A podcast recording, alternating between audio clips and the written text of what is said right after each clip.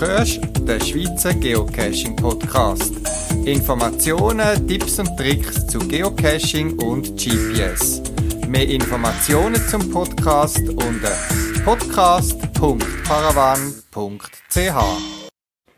Seit meinem letzten Podcast, wo ich über meine tollen und längeren Islandferien berichtet habe, ist schon fast wieder ein Monat vergangen. Der Arbeits- und auch Geocaching-Alltag, wenn man dem so nennen kann, ist wieder eingekehrt. Was heißt Geocaching-Alltag bei mir? Es ist halt so eben, dass ich nicht mehr in der Ferien bin und mir schauen muss, wann ich kann geocachen. So zum Beispiel, wenn ich mit dem E-Bike wieder mal ins Büro gefahren bin, statt im Homeoffice zu sein, habe ich am Abend oder am Morgen einen kleinen Abstachen gemacht und bei der einen oder anderen Geocache noch suchen, wo es neu gegeben hat. Und am Wochenende habe ich es auch genossen, mich in der Schweiz wieder ein bisschen zu bewegen, zu Fuß oder auf dem Velo und habe auch da wieder lässige Geocaches willen und können besuchen. Dazu wahrscheinlich mehr in der nächsten Podcast-Ausgabe. Beim Sortieren von meinen Fotos, ich habe dann auch noch ein Fotobuch bestellt, äh, ich habe noch ein großes Bild zum Aufhängen bestellt, ist mir aufgefallen, dass ich doch einige Earth-Caches gemacht habe in meinen Ferien das ist typisch, wenn ich in die Ferien gehe, dass ich eben auch ein bisschen mehr Earth-Caches besuche. Und mir ist bewusst worden, dass mir gar nicht mehr so bewusst ist, die Hintergründe und so weiter von Earth Caches. Was sind die Unterschiede zu einem reinen Virtual zum Beispiel, was es ja auch gibt, oder einem Lab Cache und so weiter. Und das hat mich beschäftigt. Und schnell habe ich zum Beispiel herausgefunden, dass es im Gegensatz zu den normalen Geocaches nicht unsere gewohnten Reviewer sind, die die Earthcaches reviewen, sondern spezielle Earthcache-Reviewer. Und es ist auch nicht so, dass jedes Land seine Earthcache-Reviewer hat, sondern jetzt zum Beispiel in unserem Fall, dass es Team ist, wo all Earthcaches im deutschsprachigen Raum reviewt. Das hat mich neugierig gemacht und ich habe Kontakt aufgenommen mit der Andrea, eine von der Earthcache-Reviewerinnen vom deutschsprachigen Raum. Und das Interview mit ihnen, ihre, wo ich einiges dabei gelernt habe, ist der Hauptbestandteil von dem Podcast. Ich lade dich ein, die Earthcache, wo man vielleicht schnell mal drauf vorbeiläuft oder einfach schnell, schnell mal macht, ein bisschen genauer kennenzulernen und auch die Hintergründe dazu. Viel Spaß beim Zuhören.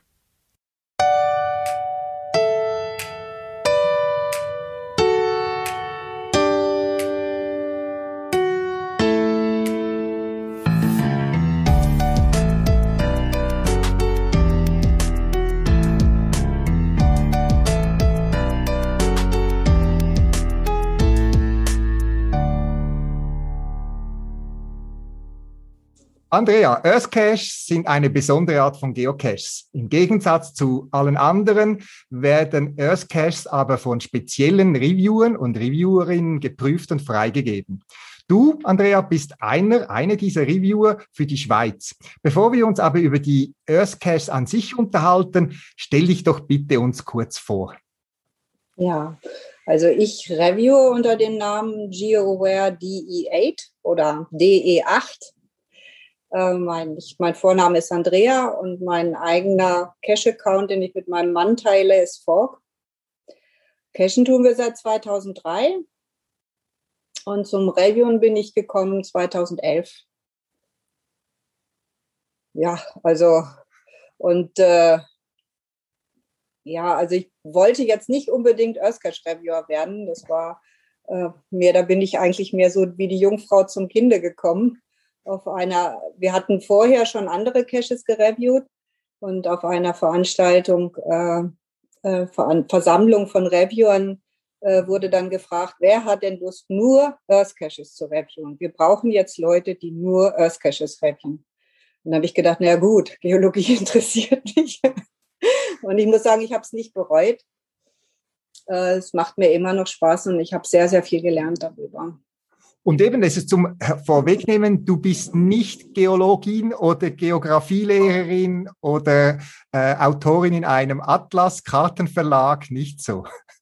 Nein, ich bin nicht studierter Geologe. Ich bin äh, Historikerin und da mich Landschaftsgeschichte interessiert, habe ich mich auch immer für Geologie interessiert. Und äh, es ist auch so, dass die meisten GeoAwares keine äh, geprüften Geologen sind. Da haben wir zwei Stück, der Rest sind Hobbygeologen. Und es hat einfach auch den Vorteil, dass man beide Seiten sehen kann. Also die fachliche Seite und auch die Seite ähm, der, äh, der Cacher, die doch Probleme haben, sich mit dem Thema zu beschäftigen. Ja, also wenn, hm. Jetzt sind wir schon sehr nahe am, am, am, Thema. Lass uns doch mal einen kleinen Schritt zurückgehen und über Earth Caches generell reden. Wie, was sind Earth Caches und wie unterscheiden sie sich von zum Beispiel den Virtuals, die es beim Geocaching gibt? Also Earth Caches sind äh, Caches, die sich wirklich nur mit einem ganz speziellen Thema beschäftigen sollen, und zwar der Geologie. Also viele Leute vor allen Dingen, wenn Sie gerade erst anfangen zu cachen, denken Earth Caches, das hat irgendwie mit Erde zu tun. Earth Caches sind eine Erfindung der Geological Society of America, also die äh, große wissenschaftliche ähm, äh, äh, Sozietät für Geologen, für Wissenschaftler und Techniker, also Bergwerksleute und dann natürlich auch für ähm, Lehrer und andere aus dem äh, Bildungsbereich.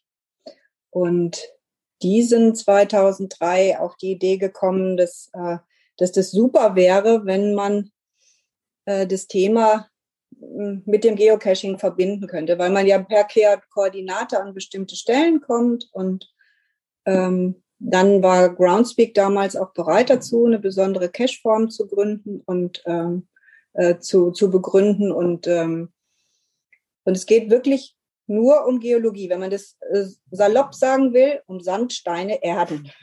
Ja? In allen ihren Erscheinungsformen. Ob nun als Schichtung oder als erodierendes Gebilde oder als Sanddüne oder wie auch immer. Ja? Und ähm, ja, wie ist das? Ich habe das in dem Fall falsch in Erinnerung. Das heißt, es ist nicht so, dass es die Earth Caches vorher, vorher schon gegeben hat auf einer separaten Nein. Plattform. Also es Nein. war eine Idee von dieser Geological Society in den USA, die auf Groundspeak zugegangen sind. Ja, genau.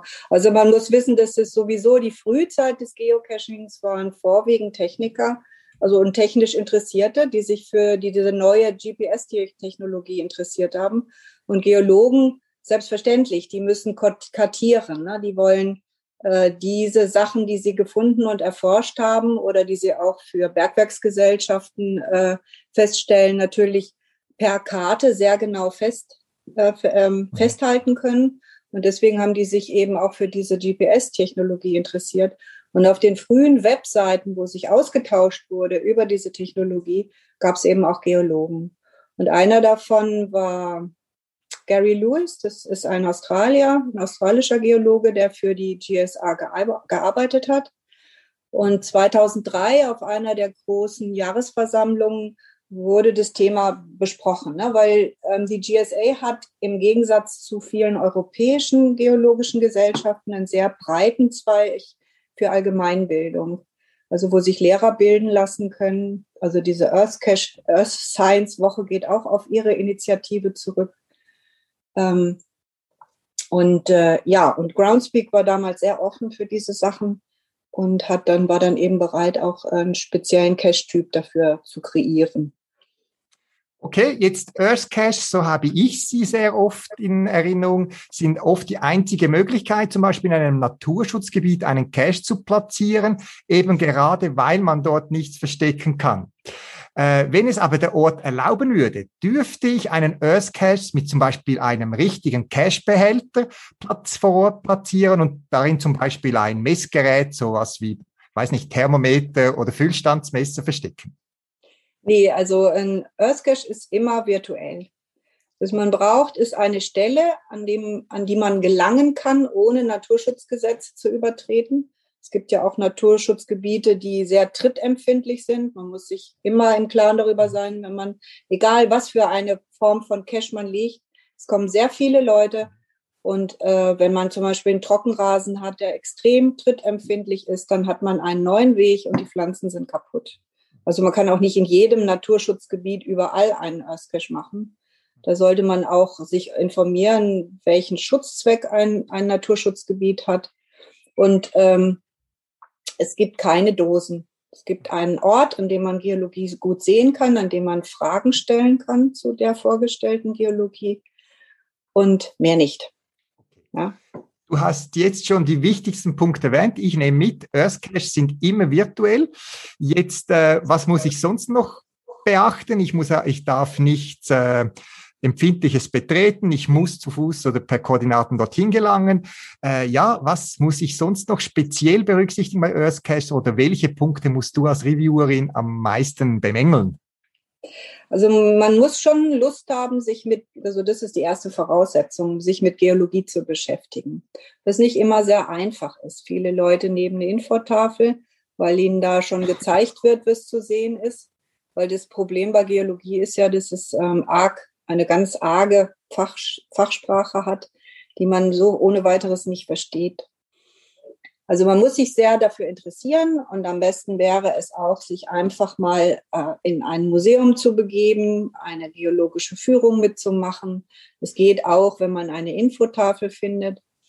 Aber der Ort und das Thema, das man vorstellen möchte, muss gut sichtbar sein. Also es ist, geht nicht, dass man zum Beispiel ähm, eine Erdölpumpe entdeckt und dann erklärt, dass da unten irgendwie in 1000 Meter Tiefe erdölführende Schichten sind, wie die entstanden sind. Ähm, nein, man muss das sehen können und man muss auch Fragen stellen können zu dem, was man vorstellen möchte. Ja, und viele Leute gehen hin, wenn sie nicht groß, wenn sie keine große Erfahrung haben, dass sie sich an anderen Earth Caches orientieren. Ja, und das hat wiederum den Haken, dass hat sich ja über die Zeit auch entwickelt. Also Geocaching ist immer mehr ähm, äh, auch mit, äh, mit Regelwerk begrenzt worden, sagen wir mal so, ja. Und ganz zu Anfang war das alles einfach umsonst so draußen und was man gemacht hat, war toll. Und deswegen ähm, hat irgendwann die GSA dann auch gesagt, also so geht es nicht, weil Earth Caches wurden immer mehr zu dem Thema, die Welt ist schön und wir wollen euch eine tolle Aussicht steigen, zeigen und es, die Geologie trat immer mehr in den Hintergrund. Und deswegen hat man 2011 dann äh, etwas explizitere Regeln gemacht und alle Caches, die vorher veröffentlicht worden sind, sind kein gutes Beispiel. Also man sollte sich auch vorher mal bemühen, die Webseiten zu finden, die einem erklären, was Geocaching ist. Die GSA hat eine eigene Webseite. Wenn man Geocaching äh, Geological Society zum Beispiel bei Google eingibt, dann kommt man da ganz schnell hin. Und äh, die wichtigen Dinge kann man sich auch auf Deutsch übersetzen lassen auf dieser Webseite. Die gibt's auch auf Deutsch, ja, oder hm, Französisch oder welche Sprache man gerade gerne haben möchte. Da sind mittlerweile mehrere im Angebot. Dann äh, hat Groundspeak selber, geocaching.com äh, äh, hat auch äh, eine eigene Erklärungsseite. Und was die GeoAwares.de haben, ist auf der äh, Reviewer-Seite der deutschen Reviewer, ja, gibt es eine extra Rubrik Earth Caches und da werden alle wichtigen Fragen beantwortet und die sollte man sich vorher mal zu Gemüte führen, bevor man dann Arbeit in ein Listing steckt. Viele müssen ja dann auch mit HTML und anderem kämpfen, damit das Listing so wird. Und dann sind sie ganz enttäuscht, wenn wir sagen müssen, also das muss geändert werden, das muss geändert werden oder dieses Thema geht gar nicht. Ne? Ja. Jetzt bei den letzten Earth Cache, ich war in Island im Urlaub und habe einige mhm. an sich spannenden Earth Caches gefunden, aber dort habe ich da gedacht, ist ja schon schön, wenn die mir was beibringen müssen, aber muss ich jetzt wirklich praktisch einen Aufsatz schreiben, äh, um die Verantwortung zu beantworten? Ist es jetzt eine Ausprägung des Owners oder äh, eine Vorgabe von, ähm, von euch, Reviewen, dass da wirklich eine komplizierte Frage dahinter stellen muss, wo ich muss sagen, dass ich habe noch anderes zu tun, als am Abend noch hinsitzen und eine stündige Literaturstudie zu machen? ähm, ja, also im Prinzip soll es ja eine Lektion in Geologie sein. Also man äh, eignet sich was an, Wissen, das man toll findet und das man weitergeben möchte. Und das sollte man auf einem Niveau machen, dass das ein zwölfjähriger Schüler ohne große Vorkenntnisse verstehen kann. Ähm, und auch die Fragen sollen so sein, dass sie praktisch, dass man das Listing liest, keine Zusatzinformationen braucht und dann die Fragen beantworten kann, indem man sich auch selber anguckt, was man da vor Ort sehen kann. Ja, und man sollte eigentlich keine Angst haben, was falsch zu machen, weil an und für sich ist es gewollt, dass der Owner dann auch, wenn, wenn was völlig falsch verstanden worden ist, dann auch eine E-Mail schreibt und sagt, also jetzt nochmal von vorne, jetzt erklären wir das mal oder wo hast du noch Fragen? Also im Grunde genommen möchte man auch, dass äh, der äh, Besitzer des Caches und der Besucher miteinander ins Gespräch kommen. Ja, aber im Eifer des Punktesammelns geht es manchmal ein wenig unter, sowohl bei Ownern als auch bei Besuchern. Ne? Also ähm, okay. Also eigentlich wohlwollendes Entgegenkommen von beiden Seiten und großes Interesse für Geologie. Ja. Gut, also Nur immer in der Realität funktioniert es leider nicht immer so. Gut, also ich nehme für mich mit, es muss nicht extra schwer sein. Ähm, die Idee ist Nein. einfach, aber mit den Informationen, die man vor Ort findet. Also die Infotafel ist jetzt sehr oft manchmal fast zu einfach, aber schön wäre es, wenn man mit den Dingen, die man vor Ort sehen, wahrnehmen kann, die Frage beantworten. Beantworten kann, genau. Okay. Ja, und äh, dass man selber mal sich überlegt, was habe ich jetzt gesehen, was sehe ich und sich das überlegt und dann versucht, sich dann mit diesen Fragen zu beschäftigen. Ja. Also Infotafeln haben natürlich den Vorteil, wenn man selber nicht keine große geologische Bildung hat, da hat man häufig kompakt schon mal ein Thema. Mhm. Aber das Problem bei Infotafeln ist ähm, einmal, sie kommen weg. Sie werden beschmiert, sie werden von der Sonne beschienen und verlieren ihre Buchstaben. Und gerade wenn man nicht äh, im direkten Umkreis wohnt, dann kann das Probleme machen. Wenn man Urlaubscaches hat und man findet eine Infotafel, fotografiert die und macht zu Hause einen Earthcache draus, dann äh, und dann kommt der Reviewer und sagt, ah, das geht so nicht und dann ist man weit weg und dann kann man das nicht umsetzen. Ne? Also, mhm. Also wenn man im Urlaub zum Beispiel was Schönes sieht, dann sollte man sich mit der Stelle gut beschäftigen, Fotos machen, die man hinterher auch selber noch äh, gebrauchen kann. Ne? Also okay. äh, manche Reviewer sind der Meinung, Infotafeln gar nicht. Aber das denke ich nicht, weil es ist einfach auch ein schöner Zugang. Ne? Ja, gut. Also ist kein striktes Verbot, nicht empfohlen, aber nicht, wäre nicht. Es hat seine Tücken, wenn man sich auf eine Infotafel beruft. Ne? Also, ja, genau. Ja. Was bemängelst du dann meistens, wenn du eine Rückfrage machen musst zu einem Listing, das eingereicht wird? Oder gehen bei dir alle Listings einfach so flutsch durch? Selten, dass sie so flutsch durchgehen. Das sind wirklich nur ganz wenige. Ne? Also die meisten äh, kriegen dann doch drei, vier äh, Kritikpunkte. Mhm. Ähm, ja, das ist einmal, sie orientieren sich an den falschen Caches, dass man sagen muss, das ist nicht mehr aktuell, die Richtlinien haben sich geändert. Ne? Das zweite ganz große Thema ist, ähm, dass man dann äh, sich nicht traut, selbst zu formulieren, Wikipedia plündert und einfach abschreibt. Ja, dann bekommt man Urheberrechtsprobleme, so das kann man gar nicht freischalten. Ja. Und äh, das ähm, dann eben einfach auch, dass, dass man die nicht weiß, dass es wirklich Geologie sein soll und dass manche Themen auch einfach überreizt sind und die GSA gesagt hat, das schalten wir nicht mehr frei, weil das schon so häufig behandelt worden ist, wie Findlinge, Moore. Das kommt auch ganz auf die Gegend an. Ne? Das, äh, in Amerika sind es schon wieder andere Themen, die nicht freigeschaltet werden, wie hier in Europa. Ne? All, all das steht auch auf den Informationsseiten drauf. Ne? Die werde ich sicher auch verlinken bei mir im Podcast, die du erwähnt hast. Jetzt, du hast schon angetönt, wie du Reviewerin geworden bist für Earthcaches. Ist generell so, dass die Reviewersuche genau gleich läuft oder initiiert wird wie die äh, normale Reviewer-Suche? Äh, oder gibt es eine eigene Instanz, die da die Reviewer sucht? Also, also man kann sich bei geocaching.com bewerben, ja. Ähm, und man sollte dann ein paar Voraussetzungen mitbringen. Also man sollte schon ein bisschen mehr Wissen über Geologie, das als Hobby haben. Ja. Ähm, man sollte Spaß haben an Wissensvermittlung. Ja. Spaß haben, den äh, Texte zu lesen, zu kritisieren.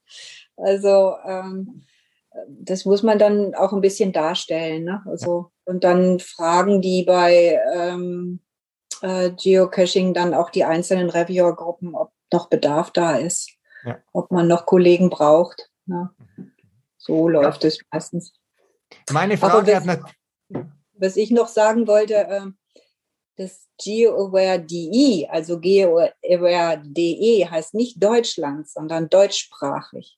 Ah, okay. Und das ist jetzt alles äh, deutsche Staatsangehörige sind, die zu dieser Gruppe gehören, hängt mit der Entwicklung der äh, GeoWares in, äh, in Deutschland und in deutschsprachigen Gebieten zusammen.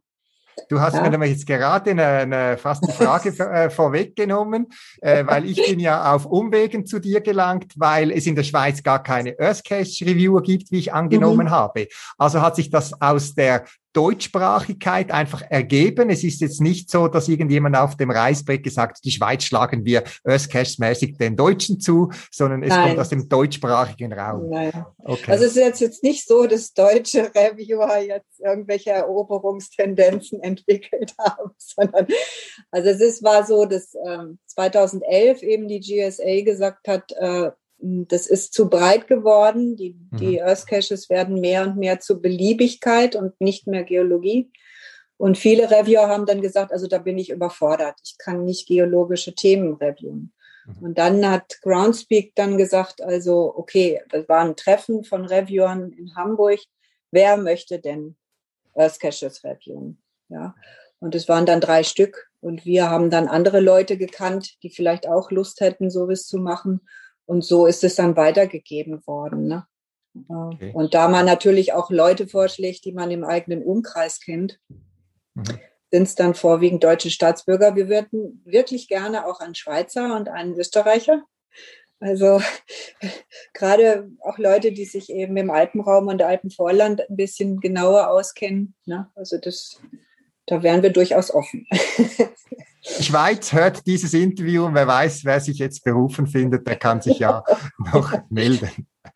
Ja, jetzt stelle ich mir vor, mein Earth Caches, die mache ich auch. Sie sind jetzt bei mir nicht auf der Top-Favoritenliste. Ich nehme die gerne mit, wenn ich im Urlaub bin vor allem und so weiter. Äh, Finde die dann auch spannend. Jetzt die Geocaching-Reviewer bei uns sind in der Community bekannt. Man trifft die auch. Sie werden auch öfters kritisiert, sind aber dennoch immer so ein bisschen im Rampenlicht, sage ich jetzt mal. Äh, fühlt man sich da als Earth Cache-Reviewerin nicht mal etwas im Schatten oder würdest du auch gern mehr im Rampenlicht stehen? Nee, deswegen mache ich das ja nicht. Ne? Und ich, ich bin der Auffassung, dass ein guter Gutachter und ein guter Reviewer möglichst äh, ähm, ohne Vorkenntnisse der Person sich die Texte angucken soll. Ja. Und äh, da ist es eigentlich nur von Vorteil, wenn man jetzt nicht so bekannt ist. Ne? Also, okay. also das, das, du, es ist wirklich das darum. Thema, das Thema und das, ist, das geht den anderen GeoWares auch gerne. Wir machen auch gerne mal ein Event zum Earthcache Day, ja, mhm. aber äh, es geht eigentlich um die Sache und dann muss man Texte kritisieren und das ist so die Hauptaufgabe, ja. Jetzt Earthcache Day, wann ist der jeweils? Weißt du das gerade? Äh, das ist immer die die erste oder zweite Oktoberwoche. Dieses Jahr ist es, glaube ich, 9. 10. Oktober. Also es ist im Rahmen des, der Earth Science Woche in Amerika, ähm, wo die Schulen und diverse Bildungseinrichtungen Angebote machen, die sich mit äh, sogenannten Earth Sciences beschäftigen. Das ist dann nicht nur mhm. Geologie, sondern auch Geografie und diverse andere äh, Wissenschaften. Und da sollen dann ähm, äh, ja allgemeine Angebote gemacht werden, dass man Lust hat, sich mit solchen Themen zu beschäftigen. Und Groundspeak, also die GSA hat dann gesagt, das erste Wochenende in dieser Woche ist dann ein spezieller Earthcache Day. Und vor ein paar Jahren hat dann Groundspeak gesagt, ja, um das dann auch noch zu fördern, machen wir dann äh, spezielle Souvenirs, wenn man an dem Tag einen Earthcache findet, dann kriegt man das. Ne? Okay. Gut zu wissen und äh, jetzt schon zum Vormerken für alle Souvenirsammler bei geocaching.com. Genau. Jetzt, du hast es schon verraten, Vorstellung, du machst schon so lange Geocaching wie etwa ich, seit, du hast gesagt 2003, ich habe ja. Ende 2002 begonnen, äh, hast sicher schon einige Erfahrungen. Wie aktiv bist du noch als richtige, in Anführungszeichen, Geocacherin unterwegs und welche Vorlieben hast du dabei? Also wir haben eine ganze Weile Spaß daran gehabt, ganz neue Formen von, von, von Caches überhaupt zu entwickeln. Ja, also neue Sachen auszuprobieren. Das wird immer schwieriger. Uns fällt ab und an noch mal was ein. Und in den letzten Jahren haben wir, ähm, wir, wir radeln halt sehr gerne. Wir fahren sehr viel Fahrrad und haben Langstrecken-Fahrradtouren entdeckt. Und sind da sehr offen für diese ganzen Monstren, die einmal vom südlichsten Punkt, äh, nördlichsten Punkt Deutschlands zum südlichsten gehen. Und äh, was wir gerne möchten, ist ähm, die Kreiskarte Deutschlands einmal ganz einzufärben. Also in jedem Kreis Deutschlands oder jeder kreisfreien Stadt einen Cache gefunden zu haben und das möglichst mit dem Fahrrad. Oh, gut. Und, Wie weit äh, seid ihr da schon? Es ist schon ziemlich rot geworden, aber es gibt noch, vor allen Dingen Bayern ist unendlich groß und diesen Sommer werden wir dann im großen Umkreis rund um München versuchen, äh, alles südlich der Donau einzufärben. Man muss Ziele haben. Habe ich da richtig rausgehört, dass ihr auch äh, Cash-Owner seid oder du? Ja, also mein Mann und ich haben im Moment, glaube ich, so circa 100 Caches liegen. Also, okay. ja. ja. Darf ich Earth wissen? ist ehrlich gesagt weniger, weil äh, man muss wissen? auch schöne Stellen finden, was nicht immer so einfach ist. Ne? Also, Darf ich wissen, wie dein Geocaching-Name ist? Ja, Fog, also wie der Nebel. ah, okay. Gut. Ja. Mhm. Dann schaue ich mal nach und mache auch einen Link auf eure Caches. Wer weiß, äh, vielleicht bringt es den einen oder anderen noch auf die Idee. Andrea, vielen Dank dir für deine Arbeit. Earthcache, das finde ich eine Bereicherung in der ganzen Geocaching-Landschaft und gerade eben auch in, äh, wenn man interessiert ist an Wissen oder an Natur und eben Geologie, dann machen die einem oder haben mir schon mehrfach die Augen geöffnet. Vor allem, ich schätze die, die auf Details hinweisen, die man als normaler Tourist einfach übersehen würde. Und danke, dass du und deine Kollegen im deutschsprachigen Raum, ich sage es jetzt richtig, für uns diese Caches prüft und qualitativ äh, sicherstellt, dass die auch gut sind. Andrea, vielen Dank. Ja, ich habe zu danken, dass ich das vorstellen konnte. Vielen Dank.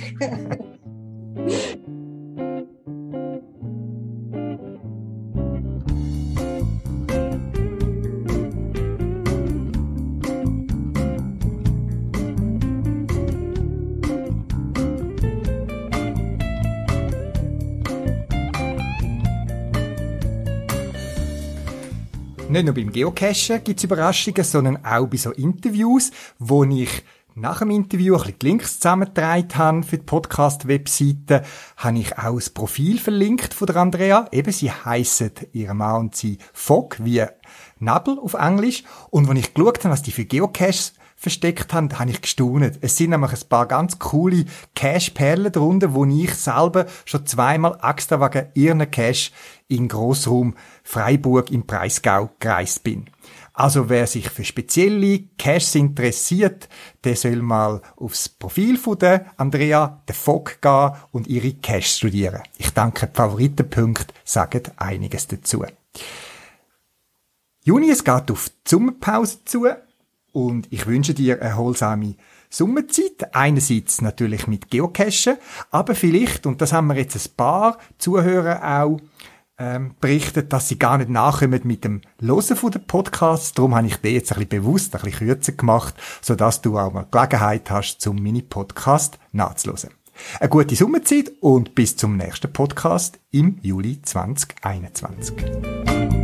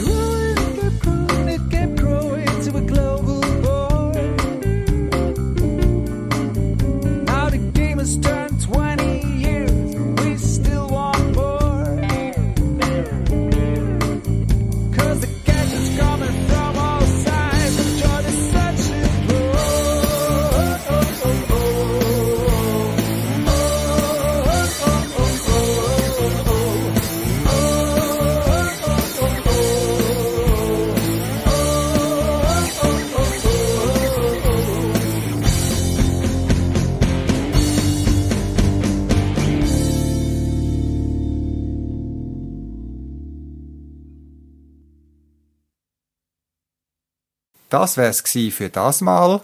Zusätzliche Informationen findest du im Internet unter podcast.paravan.ch. Du kannst mir auch eine E-Mail schreiben für Anregungen oder Rückmeldungen auf podcast.paravan.ch und auf jeden Fall viel Spaß beim Geocachen und bis bald im Wald.